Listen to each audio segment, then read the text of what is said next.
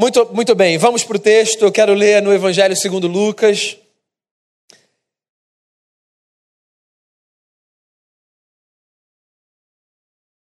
A partir do verso de número 38.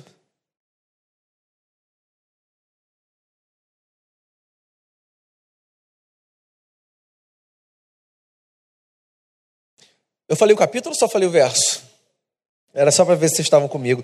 É, capítulo 10, verso 38. Lucas, capítulo 10. Diz assim o texto: Caminhando Jesus e os seus discípulos chegaram a um povoado, onde certa mulher chamada Marta o recebeu em sua casa. Maria, sua irmã, ficou sentada aos pés do Senhor, ouvindo sua palavra. Marta, porém, estava ocupada com muito serviço. E aproximando-se dele, perguntou: Senhor, não te importas que minha irmã tenha me deixado sozinha com o serviço? Dize-lhe que me ajude. Respondeu o Senhor: Marta, Marta, você está preocupada, inquieta com muitas coisas. Todavia, apenas uma é necessária. Maria escolheu a boa parte e esta não lhe será tirada. Eu imagino que você conheça essa história, se você é de caminhada de fé. Essa história é uma história muito emblemática, de uma família muito peculiar. Por sinal, muita gente lê essa história como se estivesse fazendo um teste de capricho. Você é Marta ou Maria? Essa história não é um teste de personalidade de revista Capricho.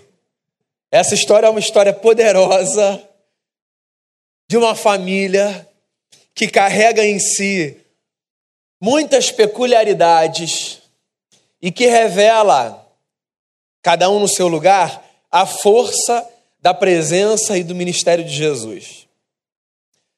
É uma família sui generis, formada por três irmãos, dos quais dois aparecem aqui nesse texto: Marta, Maria e Lázaro. Tudo aconteceu quando Jesus passava por uma aldeia, que o texto não diz, mas que por outra passagem de outro evangelho a gente sabe ser a aldeia de Betânia.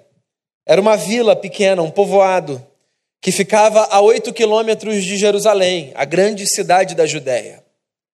Nessa vila morava uma família, uma família que morava na casa de Marta, o que por si só já é muito bacana, porque num tempo em que as casas eram casas dos homens, essa família é identificada pela força de uma mulher. No primeiro século, no contexto judaico, as mulheres não entravam para a história como registro de donas de posse, como trabalhadoras, como chefes de família. As mulheres estavam, para a cultura daquele tempo, relegadas a um lugar secundário, cital. Pois Jesus chega numa casa que é identificada por Lucas como a casa de Marta. É possível que Marta, Maria e Lázaro fossem três irmãos órfãos de pai e mãe e por isso morassem ainda juntos e tivessem na identificação daquele lar o nome daquela que era mais velha ou mais forte. Mesmo que ela fosse mais velha, tinha um homem na casa. O que significa que aquela casa deveria ser identificada como a casa do Lázaro, que, por sinal, também é um sujeito muito peculiar na sua história. Foi um camarada que, segundo os evangelhos, morreu e depois de quatro dias voltou à vida pela força da palavra de Jesus. Lázaro não aparece aqui. O que está em jogo é a recepção de duas mulheres a um mestre. Em Israel, quando os mestres chegavam nas aldeias e nas cidades, eles eram recebidos em casas. Era muito honroso para uma família abrir as portas de sua casa para um rabino. Os mestres eram tidos em alta conta. Era através dos mestres que as pessoas recebiam a lei de Moisés. Era através dos mestres que as pessoas aprendiam a viver segundo a sua tradição. Os mestres mantinham a tradição viva. Receber um mestre em sua casa era, portanto, motivo de muita honra. E Marta tem essa honra de abrir a sua porta e de receber em sua casa um mestre, ainda que um mestre, diga-se de passagem, muito questionado na sua legitimidade. Eu quero lembrar a você, seguidor e seguidora de Jesus, que por mais que nós tenhamos Jesus de Nazaré em alta conta, a gente do seu dia e do seu tempo não o via necessariamente com bons olhos, sobretudo em se tratando do quesito rabinato. Jesus não era um mestre legítimo do ponto de vista da frequência a uma escola rabínica.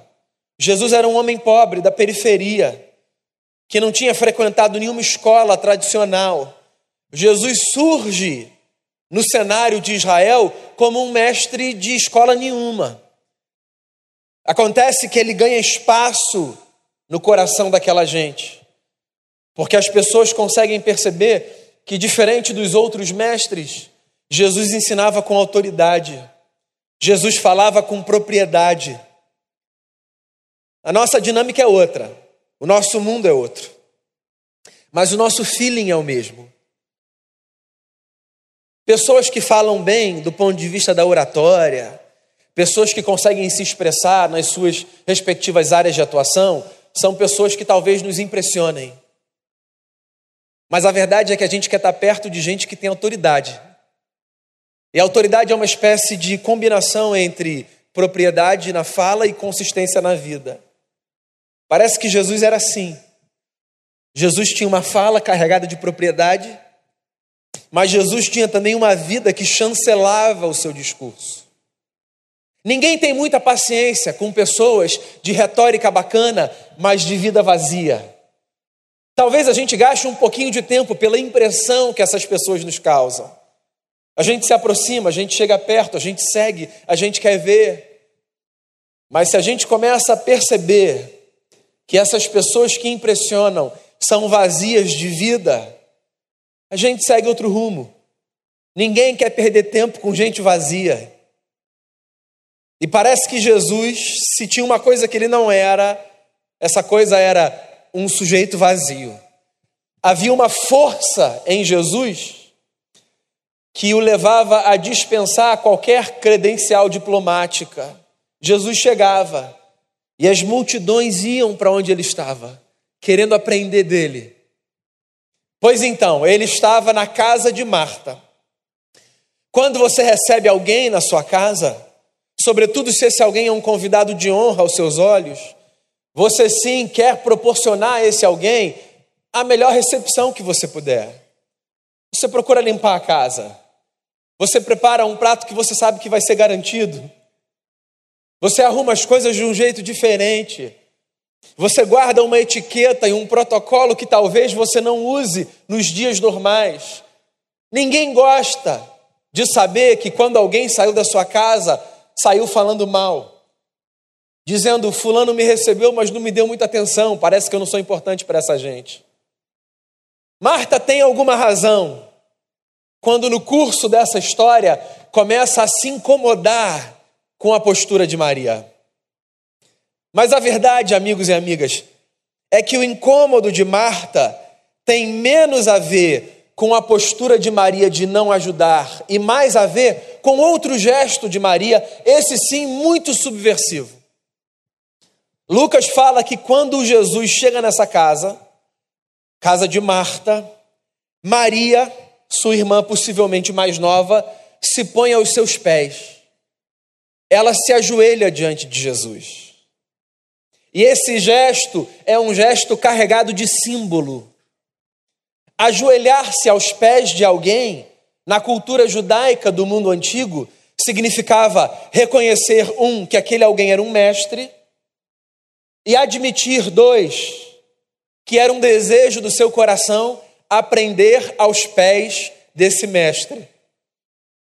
Quando alguém desejava ser aluno de alguém, este alguém se ajoelhava diante do Mestre, dramatizando um discurso: Quero aprender aos seus pés. Os discípulos davam aos seus mentores essa importância, esse lugar, essa relevância, essa reverência. Havia um ditado entre os rabinos em Israel que dizia assim: cubra-se da poeira dos pés dos seus mestres. Outra forma de dizer, esteja tão perto deles, tão perto, caminhe tão junto, que a poeira que os pés levantam pelas estradas da Palestina se veja coberta sobre a pele de vocês. Maria é essa mulher que para diante de Jesus e se ajoelha. Só que tem um negócio. Maria era uma mulher. As mulheres não podiam ser, naquela época, aprendizes de um rabino. Esse não era o lugar das mulheres. Havia um lugar para as mulheres na sociedade. Dois mil anos depois, a gente ainda discute lugares ou não lugares para as mulheres na sociedade. Não tem muito tempo, as mulheres conseguiram o lugar do voto. Não tem muito tempo do ponto de vista histórico. Não tem muito tempo do ponto de vista histórico, as mulheres conseguiram o lugar do trabalho fora de casa. Não tem muito tempo. As mulheres passaram a pleitear o lugar de um salário digno, igual ao que os homens recebem. A história de Marta e de Maria é uma história que ecoa pelos séculos. Uma mulher que se ajoelha, que numa espécie de surto existencial, numa loucura, diz assim: "Quer saber? Eu não quero, eu não quero nem ligar para lugares que me dizem que eu posso ocupar. Eu quero aprender aos pés dele. Não importa se mulheres não podem ser aprendizes de um rabino, eu quero me assentar.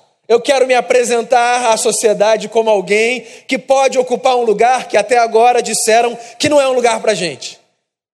Maria é uma mulher ousada, talvez inclusive pegando carona na força da sua irmã. Marta também era. Para essa casa ser chamada de casa de Marta, é porque essa mulher é uma mulher forte, conhecida na aldeia. Em Betânia sabem que Marta existe, que Marta tem voz, que Marta fala que Marta não se esconde, a casa é dela, não é do Lázaro, é dela, o Lázaro mora com ela. E Maria pega carona nessa força de uma mulher que não aguenta ser circunscrita a lugares que não deveria ser. Veja bem, não é que Maria esteja levantando uma bandeira para o mundo. Maria só está dizendo para si e para as testemunhas que ali estavam um negócio. E o negócio é: não tentem dizer a mim os lugares que eu posso ou não posso ocupar nessa vida. Não tentem impor sobre mim as leituras de mundo que vocês fazem. Eu quero aprender, eu quero ser aprendiz de Jesus. Essa mulher é uma mulher subversiva e é também uma mulher corajosa, porque essa mulher sabe que Jesus é um mestre. E aquele momento tinha tudo para estragar a festa. Porque Jesus poderia ter se levantado do lugar onde estava, olhado para Maria e ter dito: Louca, eu não faço parte desse negócio. Não vai ser a minha jornada que você vai estragar. Mulheres não aprendem. Jesus podia ter se levantado, saído da casa, dito coisas do tipo: Marta, sua irmã, louca, o que ela está fazendo? Querendo um papel que não é para ela disputando um lugar que ela sabe que não pode ocupar, mas não, Jesus não faz isso. Jesus permite que Maria aprenda de si. Parece que Jesus, há dois mil anos, já entendia um negócio acerca da vida. Quando a gente fala sobre vida, quando a gente fala de lugar do ponto de vista existencial, quando a gente fala de possibilidades, a gente fala na perspectiva cristã de coisas que estão igualmente postas diante de homens e de mulheres. Jesus, amigos e amigas, um homem à frente do seu tempo, que se encontrou, por exemplo, com uma mulher samaritana numa fonte, e que ao invés de rejeitá-la, dizendo volte para casa, não posso falar com você, puxa assunto, a acolhe, sonda o seu coração, a transforma e a devolve para a vida. Jesus, num dia de manhã, enquanto ensinava num templo, recebe uma mulher flagrada em adultério, trazida por fariseus, gente da lei, conhecedora de Moisés, que sabia que mulheres flagradas em adultério deveriam ser apedrejadas. Jesus acolhe essa mulher, não banaliza o seu erro, mas olha para aqueles homens e faz a eles uma pergunta: Vocês têm a consciência para tirarem a vida de uma pecadora? Vocês têm vida impoluta para isso? Se tiverem, o façam. E Jesus a protege. Jesus devolve a uma mulher a sua dignidade. Porque quando a gente fala de Jesus de Nazaré, a gente fala da encarnação de um Deus para quem, segundo o apóstolo Paulo, não há judeu, grego, homem, mulher, livre, escravo. A gente fala de uma, uma, uma, uma humanidade para a qual e em quem Cristo é tudo em todos. Maria para, subversiva, cheia de confiança e ousada, se, se põe aos pés de Jesus e fica ali aprendendo. Enquanto Marta, sua irmã, está carregando bandeja de um lado para o outro. O texto fala de Jesus, Marta e Maria, mas a casa devia estar tá cheia. Essa é uma coisa curiosa da cultura daquele pedaço de terra que hoje a gente chama de Palestina, de dois mil anos atrás. Quando as festas aconteciam, as portas ficavam abertas.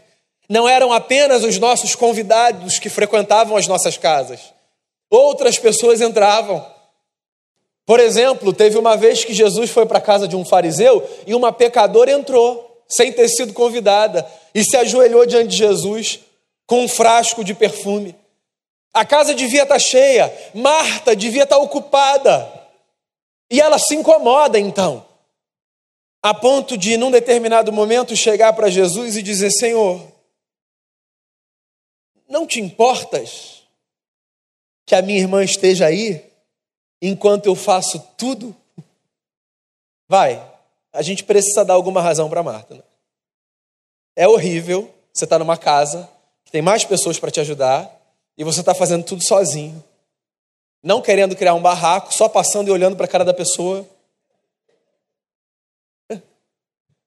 Até o ponto que você diz: Posso falar com você um segundinho ali na cozinha? É horrível. A Marta tem razão.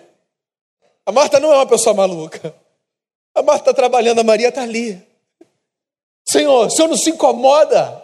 O senhor não se incomoda com a minha irmã aí, ajoelhada? Você sabe qual é a melhor forma de você entender essa pergunta? Como se Marta estivesse dizendo assim: o senhor ainda não percebeu que ela está perdendo tempo? Não é que ela não está fazendo nada, é que ela está perdendo tempo. Está perdendo tempo porque, segundo Marta e segundo qualquer pessoa daquele tempo, Maria estava disputando um lugar que não era para ela. Então, na cabeça de Marta, não fazia sentido Maria aos pés de Jesus. Não porque não haja algo para aprender de Jesus, sempre há coisa para aprender de Jesus. É porque Maria é uma mulher e Marta, mesmo sendo forte, é uma mulher do seu tempo. Marta é aquela mulher que deseja viver a sua vida, mas que não deseja ser contada como uma sonhadora. Marta está tentando acordar Maria através de Jesus, dizendo: Mestre, está perdendo tempo, não vai, não vai ser, não dá, mestre, o senhor não se incomoda, jogando a vida fora, sonhando com isso. Que mulher sonhadora, isso não é para você, minha irmã. Vai fazer o que é para você, faz o que te cabe. Quanto tempo na história da humanidade a gente retardou avanços quando, sem pensar, a gente disse para gêneros ou para grupos: fique ali, isso é o que te cabe. Quantas vezes? Olhando, obviamente, de maneira retrospectiva é mais fácil, né? Mas quantos capítulos da história da humanidade poderiam ter sido encurtados? Se alguém tivesse tido a ousadia e a audácia de dizer: não, isso me cabe. Daí a importância da gente ter uma postura crítica na história, em tudo na fé, no trabalho, na vida, na política, nas amizades, na família, em tudo. Na cidadania, nós precisamos ter uma postura crítica. E uma postura crítica não significa apenas suspeitar e questionar aquilo que vem do outro, significa também suspeitar e questionar aquilo que vem de dentro, aquilo em que nós acreditamos. Nós amadurecemos quando nós suspeitamos das nossas certezas, das nossas convicções, dos nossos absolutos, quando nós fazemos perguntas: quantos sonhos, amigos e amigas, foram interrompidos sem que terceiros precisassem dizer qualquer coisa. Quando na caminhada, ao gerir o sonho, você disse a você mesmo: Não, isso não é para mim, esquece. E aí você abandona, você vai para outro lugar, você muda a direção, e aquele negócio está pulsando dentro de você, é o que você gosta, é o que você deseja, é o lugar que você quer ocupar, é a carreira que você quer seguir. E aí você diz para você, provavelmente embalado por outras vozes que você já ouviu: Não, vou desistir, isso não é para mim. Esse lugar não é meu. Quantas vezes nós oferecemos a terceiros, em nome da sanidade, palavras que são absolutamente castradoras. E falamos para pessoas assim: Ó, você nunca vai conseguir, desiste. A força de uma frase. As nossas palavras são carregadas de poder. E não do poder da perspectiva mística. Do poder porque as nossas palavras comunicam vida, intencionalidade, potencializam sonhos, mas destroem sonhos. Transformam sonhos em pesadelos. Existem pessoas que não dão mais passos, porque receberam tantas palavras inibidoras de sonhos que não conseguem caminhar. Pessoas que não se levantam pessoas que não saem de casa, pessoas que falam com as outras olhando para baixo, que não encaram nos olhos. Tudo isso tem a ver com essa história, com a história de uma mulher que, fruto do seu tempo, diz: O senhor não se incomoda? Não é porque ela não está ajudando, não tem a ver com isso. Se tem, tem uns 2%. Tem a ver com outra coisa, tem a ver com Marta. Talvez, na melhor das intenções, querendo sacudir a sua irmã mais nova, dizendo assim: Maria, eu já sonhei. Não vale a pena sonhar. Pois então, irmãos e irmãs, eu digo a vocês: sempre vale a pena sonhar. Sempre vale a pena sonhar. Os nossos sonhos nos movimentam. Não é necessário sermos sonhadores no sentido pejorativo do termo, dessa gente desconectada da realidade, essa gente que não tem pé no chão da história. Ser um sonhador nesse sentido é embarcar numa aventura infantil. Mas sonhar é fundamental à vida. Lembre-se de Fantine, dos Miseráveis de Vitor Hugo, cantando a desgraça de constatar que a vida matou o sonho que ela tinha. Lembra dessa música? I Dream the Dream. Uma música que começa com a força de uma mulher dizendo: Eu tinha um sonho. Eu sonhei que Deus perdoaria. Eu sonhei que a vida seria bela. E ela vai falando do sonho. E essa força, cheia de beleza, vai se transformando numa força cheia de feiura e de angústia. E ela termina a sua canção dizendo: A vida matou o sonho que eu sonhava. Quando a vida mata os nossos sonhos, nós precisamos de ajuda. Nós precisamos de pessoas que injetem sonhos no nosso coração, de pessoas que nos devolvam a capacidade de sonharmos, de desejarmos. O desejo é o que nos move na vida. Quando nós perdemos o desejo pela vida, nós estamos no limiar entre a existência e a não existência. Nós precisamos carregar dentro do peito pulsões que nos movimentam. Maria é uma sonhadora do tipo que todos devemos ser. Senhor, não te importas que essa mulher esteja aí? Uma mulher que merece viver e amar como outra qualquer do planeta, meu amigo. Eu estou aqui, trabalhando, fazendo o que é meu. Daí Jesus olha para ela e diz assim: Marta, Marta. Marta, Marta é a versão antiga e judaica da didática dos pais do século XX no Brasil de chamarem os filhos pelo nome completo, sabe? Então sua mãe te chama e seu pai te chama pelo primeiro nome ou por um apelido. Daí, num determinado momento, ele chama assim, ó, Daniel Leite Guanais de Miranda. Deu ruim, entende? Daniel Leite Guanais de Miranda, assim, é. Assim, é, vem cá que a gente precisa conversar. Marta, Marta, é Jesus dizendo: presta um pouquinho de atenção aqui. E aí Jesus diz assim: Você anda inquieta com muitas coisas. Uma coisa só te basta. Aqui tem um negócio importante. A gente pode viver a vida de duas formas: ou a partir da inquietude, ou a partir do foco. E parece que eu estou falando aqui do alto do meu equilíbrio, mas vamos lá. A gente se encontra nesse lugar, né, com uma frequência. Você está aqui, mas você não está aqui. Você está aqui, mas você está com a cabeça na conta, no trabalho, no relatório, no fulano que está no hospital, no almoço que você vai fazer, no programa de logo mais. E assim, aqui é só porque a gente está aqui nesse momento. Poderia ser qualquer outro lugar, entende? A gente tem uma dificuldade considerável de estarmos nos lugares estando nos lugares. Sermos gente inteira. Lembra de Fernando Pessoa? Para ser grande, ser inteiro. Põe tudo quanto és no mínimo que fazes. Isso é um exercício assim de uma força. A gente está num lugar estando num lugar. O que Jesus está dizendo para Marta é isso, Marta, você está inquieta.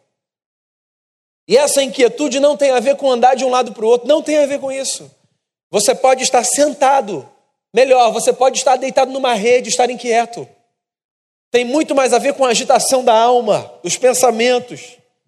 Tem muito mais a ver com essa força que pulsa de dentro, que bagunça a história e que paralisa a gente. A inquietude, ainda que a expressão tenha a ver com a agitação, ela provoca um negócio muito curioso, ela paralisa. As pessoas inquietas ficam paralisadas, petrificadas. Então a Marta está agitada, mas na verdade ela está petrificada, olhando para tudo, como se pudesse olhar para tudo, tentando dar conta de tudo, como se pudesse dar conta de tudo. Esse é um exercício diário que a gente precisa fazer. Estar num lugar, estando num lugar. Estar numa conversa, estando numa conversa. Essa semana eu estava ouvindo uma palestra de uma edição do TED, é, que aconteceu há alguns anos na Universidade de São Paulo. E essa palestra é sobre uma médica que trabalha com é, cuidados de pessoas que estão assim, no seu período final do enfrentamento de uma doença e gente para quem a medicina já não tem mais respostas. E essa mulher deu uma palestra no TED falando sobre a morte como um dia que vale a pena viver. E ela estava falando para os seus colegas, então ela fez perguntas que eram para os médicos. E eu me lembro de uma pergunta que ela fez que tinha a ver com a clínica, né, com o exercício da clínica, mas que a gente pode fazer uma transposição para qualquer área que a gente atue, inclusive para nossa casa e para nossa vida pessoal. Ela disse assim para os seus colegas: quando um paciente senta 15 minutos diante de você, ele senta 15 minutos diante de você. Mas a representação daquele encontro de 15 minutos, que são os mesmos, será que é a mesma para você e para ele? Essa foi a pergunta que ela fez. E aquilo assim veio dentro de mim como uma força. Eu fiquei pensando como 15 minutos podem representar nada ou a eternidade, dependendo do lugar em que a gente esteja, certo? E eu não tenho controle sobre o que 15 minutos vão representar para o outro nem 20, nem meia hora, nem um dia. Mas eu tenho controle sobre como eu vou me portar naquele tempo que eu dou ao outro. Para que o outro não tenha a sensação naquele encontro de que eu estou ali, mas não estou. Porque não existe absolutamente nada pior do que você estar diante de alguém e esse alguém olhar para você e pensar assim: Fulano não está aqui. Porque não tem nada pior do que você estar diante de alguém e você olhar para si mesmo, olhando para o outro e dizer: É, não está aqui. Pois então, quando você estiver num lugar, esteja num lugar. Você está inquieta, Marta. Você é uma pessoa boa, mas Você não entendeu da vida. Uma coisa é necessária. Uma coisa é necessária. Quando você estiver fazendo alguma coisa, se lembra disso, uma coisa é necessária. E aí Jesus dá o checkmate. Porque ali naquela discussão, até esse momento, você não sabe ainda se Jesus vai falar para Maria assim: Maria, levanta agora, já deu. Você não sabe, até aquele momento. Jesus não respondeu. Então ainda está no ar. Se Jesus vai compactuar com aquela loucura, ou se Jesus vai dizer, Maria, volte para o seu lugar. E aí Jesus então arremata, dizendo assim: Maria escolheu a boa parte, e isso não lhe será tirado. Imagina a Marta saindo dali dizendo Maria. Depois a gente conversa. Maria entendeu. Maria entendeu o lugar da singularidade da vida. Maria entendeu que não há papéis pré-definidos. Maria entendeu que uma dose de confiança e de coragem pode fazer com que a gente rompa com lugares cristalizados na história. Maria entendeu que Jesus podia ressignar a sua vida, ressignificar a sua vida, perdão. Ela entendeu que diante de Jesus ela podia ter a sua vida ressignificada. E agora saem de cena Maria e Marta. E entramos eu e você.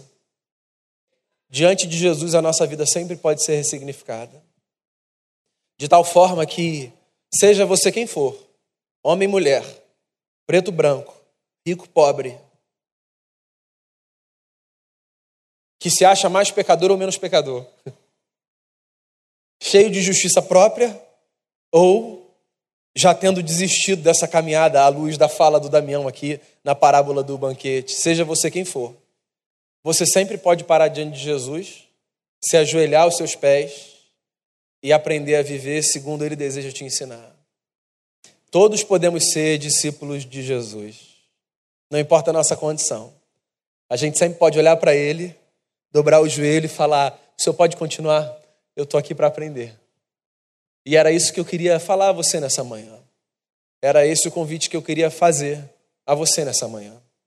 Aprenda a viver com Jesus, esse homem cheio de uma ética peculiar e singular, acusado de ser beberrão, de ter pacto com Beuzebu e de acolher pecadoras e prostitutas, mas que era tão cheio de convicção de quem era que simplesmente seguia a sua vida ensinando, tocando, transformando e lembrando as pessoas, como Marta e como Maria, que diante dele, a vida delas podia ganhar outro rumo.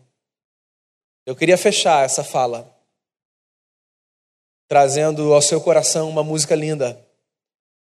Se não me falha a memória, de Josué Rodrigues, pastor presbiteriano na nossa cidade vizinha Niterói. Não tenha sobre ti um só cuidado qualquer que seja, porque um, somente um, seria muito para ti. É meu, somente meu todo o trabalho. O teu trabalho é descansar em mim. Ouça essa canção, como se dos lábios do próprio Deus você a estivesse recebendo, e descanse no Senhor. Marta, Maria, José, João, seja qual for o seu nome, você já entendeu, eu espero, qual é o seu lugar. A música é linda, né? Difícil a gente colocá-la em prática. A gente sair do lugar de Marta e entrar no lugar de Maria. Entender qual é o momento de a gente acalmar e pensar que o nosso trabalho é descansar em Deus. Fechar os nossos olhos. Vamos orar ao Senhor. vou te convidar a fazer uma oração e colocar diante de Deus as situações que fazem com que você esqueça que o seu trabalho é descansar nele. A colocar diante de Deus aqueles momentos em que a gente corre para um lado e para o outro, para não demonstrar que estamos parados e com medo. Fale com o Senhor.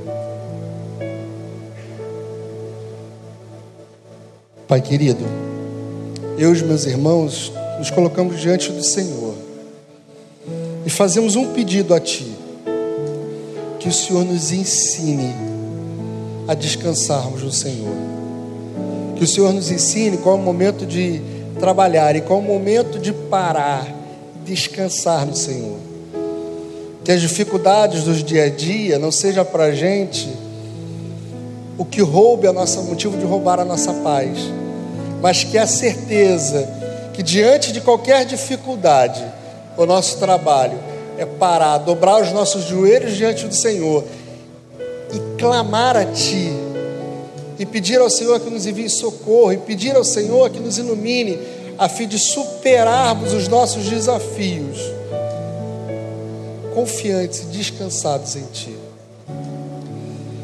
Pai, nos dá ousadia de nos colocar diante do Senhor quando a sociedade ou o costume diz que não é natural que a mulher se aquiete diante do Senhor Mestre. Que possamos ter ousadia de Marta e aprender do Senhor, que é manso de coração e que sabe quais são as nossas aflições. O Senhor conhece a aflição de cada um aqui. O Senhor sabe que que leva a gente ao pico, ao estresse, ao desconforto emocional.